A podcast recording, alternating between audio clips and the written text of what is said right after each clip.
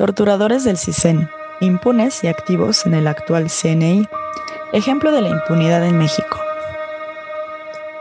Dentro de los datos contenidos sobre el caso Ayotzinapa, en el sexto informe del GIEI, Grupo Interdisciplinario de Expertos Independientes, hay aportaciones relevantes con respecto al funcionamiento, estructura e impunidad dentro de las Fuerzas Armadas, cuerpos de seguridad y organismos de espionaje actualmente activos en México. Tal es el caso del rebautizado en este sexenio Centro Nacional de Inteligencia, o mejor conocido como CNI. Particularmente hablando de la persona perteneciente al CISEN, Centro de Investigación y Seguridad Nacional, y que por seguridad de la investigación es identificado con la letra G, el informe señala lo siguiente. Cito, ha habido intentos no solo para evitar las audiencias de imputación, sino que además no se ha ejecutado una orden de detención que se profirió por un juez hace más de un año este hecho muestra las presiones de diversos sectores, incluyendo en la propia Fiscalía General de la República, que han intentado que no se realicen ni las audiencias ni las fases correspondientes. La razón por la cual se ha dado la imputación de este funcionario es porque existe evidencia sobre la participación en comportamientos presuntos de tortura a detenidos en el mes de octubre de 2014 apreciando acciones ilegales respecto del detenido. La permanencia de una persona que está involucrada en estos hechos de delito internacional en la subdirección del CNI de manera reciente vulnera las recomendaciones y convenciones internacionales. Este hecho ha sido denunciado por el GIEI permanentemente en todos los espacios, recordando las obligaciones que tiene México al respecto. Entre las evidencias que respaldan estas declaraciones, el informe señala lo siguiente. Cito, se encontró registros en video de sesiones de interrogatorio de detenidos acusados de participar en el ataque y desaparición de los normalistas, que incluyen torturas. Durante años, se había ocultado la participación de agentes del CISEN en dichas actividades como detenciones o interrogatorios.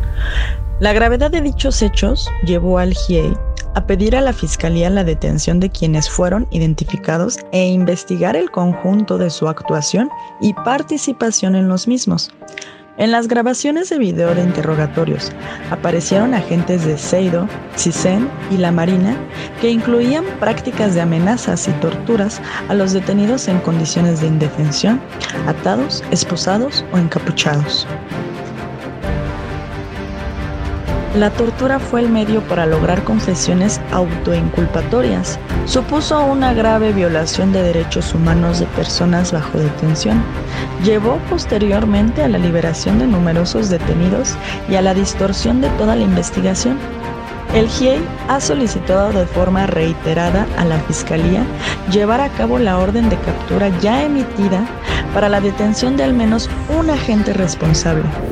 Igualmente, debe haber una investigación sobre las órdenes de dicho agente y el reporte de sus acciones, así como el registro de dichas sesiones como material de inteligencia. Cierro cita. El CISEN es un organismo de espionaje que desde 1989 realizó tareas de espionaje para afinar las acciones represivas del Estado mexicano, de la misma manera que la PFP Policía Federal, que se renombró Guardia Nacional, incorporando equipos y tropas con nuevos colores. Al CISEN se le rebautizó cosméticamente en este sexenio para ser llamado Centro Nacional de Inteligencia, y como lo demuestra la exhaustiva investigación del caso de la desaparición de 43 normalistas de Ayotzinapa, un integrante de CISEN ocupa ahora una subdirección dentro del actual CNI, información que se sabe por la tenaz resistencia de las madres y padres de familia de Ayotzinapa en la lucha por encontrar a sus hijos. Sin embargo, cabe preguntarnos, ¿cuántos más agentes del CISEN permanecen activos? El encubrimiento de la responsabilidad propia de las Fuerzas Armadas y organismos de espionaje no permite conocer la respuesta a esta pregunta, pero a la vez la impunidad cobija a agentes y exagentes. Tal es el caso del asesino Ardelio Vargas Fosado, que ha ido y regresado del gobierno en el estado de Puebla y en este sexenio encabezado por Morena.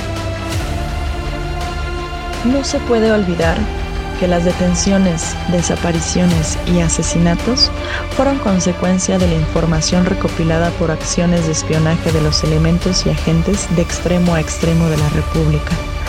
Pueblos y comunidades sufren las consecuencias de la represión ejecutada.